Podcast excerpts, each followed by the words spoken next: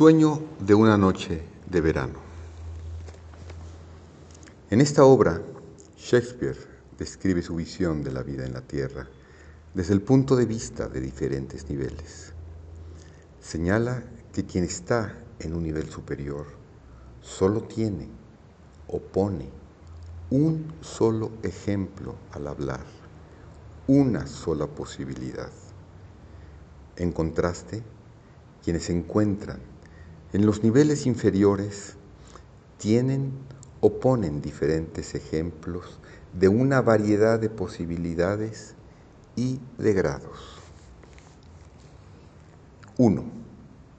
La corte representa un nivel superior. Aquí tenemos a la corte de Atenas, sin duda el símbolo de la cultura más elevada en la civilización mediterránea.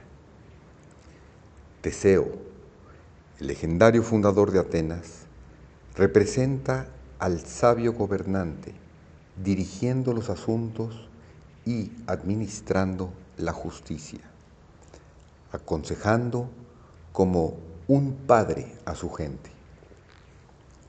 Es quien dice las primeras palabras en el escenario.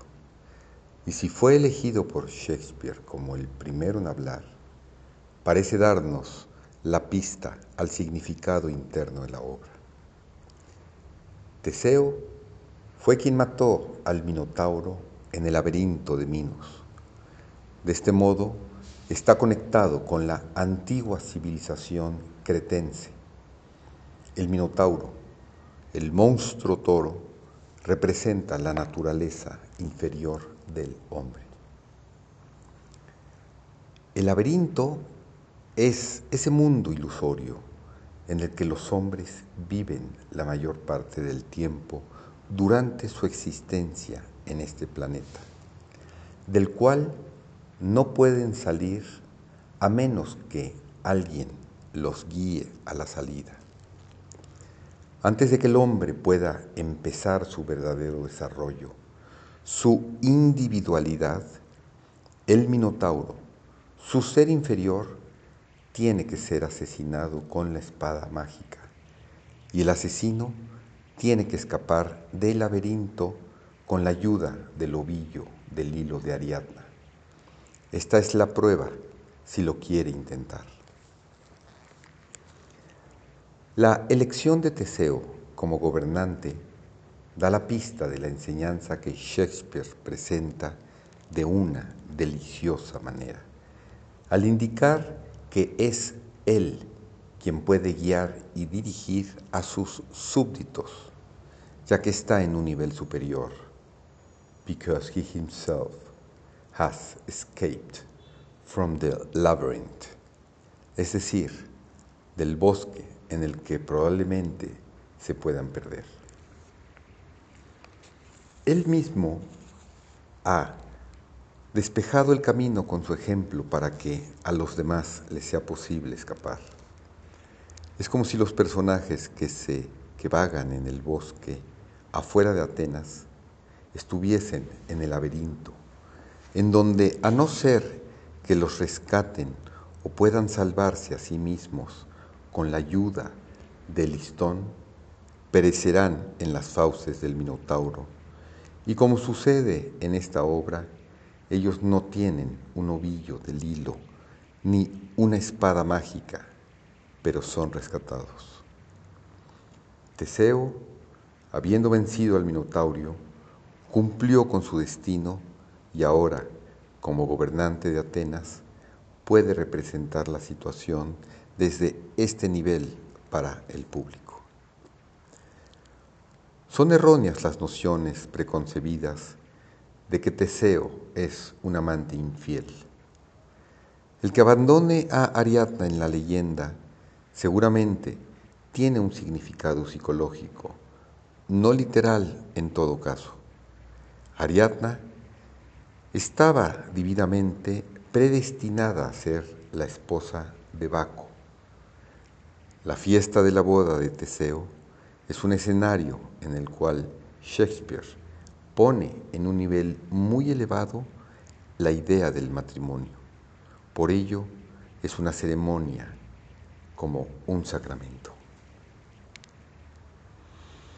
Hipólito, la reina de las Amazonas, una virgen, representa el sexo transmutado, no su naturaleza interior, sino la del ser espiritual. No hay en ella ningún sentimiento romántico. Y alguien como Teseo, que ha matado al Minotauro, que tiene un nivel superior, no sería cautivado por las cadenas del amor ordinario bajo el hechizo de Eros. La asociación que se celebra en el festejo de la boda es una unión ideal. Es la unión que se tiene que llevar a cabo antes de que el hombre pueda empezar su verdadero desarrollo. Teseo había tenido que pelear por su reina Hipólita, incluso herirla, pero había logrado la victoria y ahora es tiempo de pompa, triunfo y celebración. Esperan la luna nueva para el día de la boda, cumpliendo así la antigua tradición de que toda nueva aventura, toda nueva creación debe ser iniciado bajo los auspicios adecuados para que crezca. 2. Ahora veamos a Teseo, el legislador.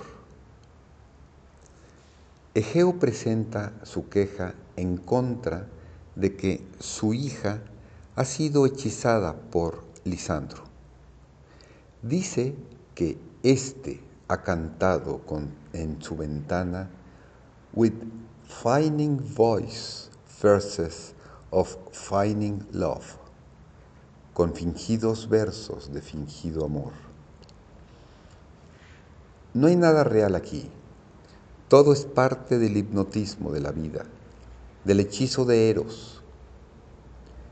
Egeo y Teseo intentan rescatarla de este hechizo. Y es interesante que cuando éste se refiere a la alternativa de la muerte como vivir en un claustro, no está comparando esto con las desventajas de la vida en el matrimonio. No, en efecto, Dice, tres veces benditos los que dominan su sangre. Thrice blessed they that master so their blood. Y estos son los que vencen su pasión. Pero ese tipo de vida solo es para aquellos que pueden conservar la rose distilled, esto es, conservando la esencia de la belleza de la vida y no solamente en un nivel terrenal. Esta inconstancia de los mortales se ve en la voluntad de Demetrio y a través de las quejas que Shakespeare expresa en voz de los enamorados terrenales. Oh cruz, el amor verdadero nunca fluyó, ni en la sangre liso fue. Muy alto para bajar y capturarlo y con los años maltratarlo. Oh desdicha, el viejo para el joven viejo es. Oh invierno, a la elegida tus amigos te la imponen. Oh, que otros ojos a tu amor por ti la elijan. Si al menos simpatía hubiera, entonces guerra, muerte o enfermedad sitio le pondrían. El amor es frágil como un rumor, fugaz como una sombra, efímero como algún sueño, breve como relámpago en la negra noche. The course of true love never did run smooth, but either it was different in blood. O cross, too high to be enthralled, too low, or else misgrafted in respect of years. O spite, too old to be engaged, too young, or else it stood upon the choice of friends. oh hell, to choose love by another's eyes, or if there were a sympathy in choice. War, death, or sickness did lay siege to it, making it momentary as a sound, swift as a shadow, short as any dream, brief as the lightning in the cold night. 1.1.43.45. Esta es la visión sobre el amor en la tierra. Es el amor ordinario de los mortales, representado como polaridad al, que al querer estar acompañado por su opuesto, el odio.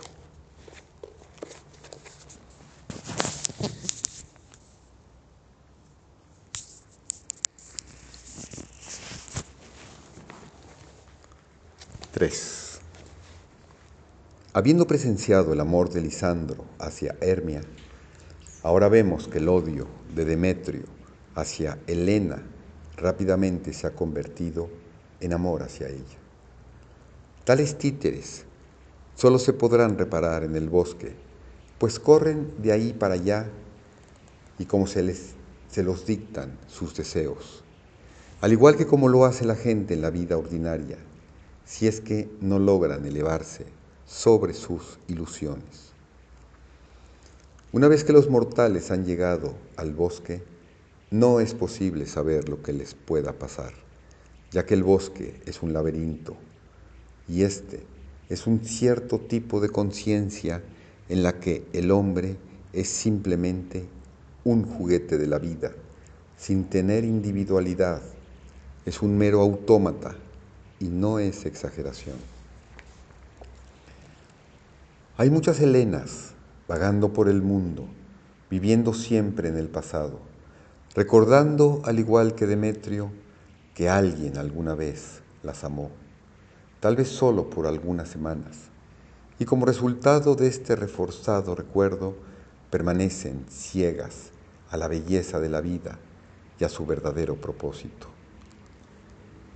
Las peleas de los amantes en esta obra son las típicas peleas de estos en cualquier lugar y época. Los súbitos cambios ocasionados en el fuego del amor simplemente representan lo que sucede en la vida cuando surgen las complicaciones y enredos y no se cuenta con la interferencia de los elementales.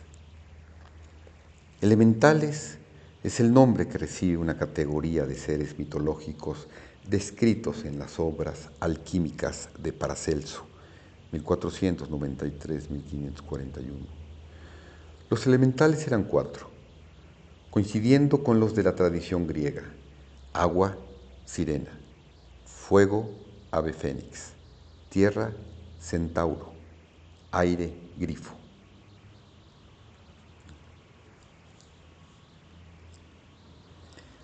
En la obra, los amantes están bajo un hechizo la mayor parte del tiempo, pero no los esclaviza más que sus propias pasiones. La niebla es sólo una representación externa de la niebla de sus mentes causada por la histeria de su amor.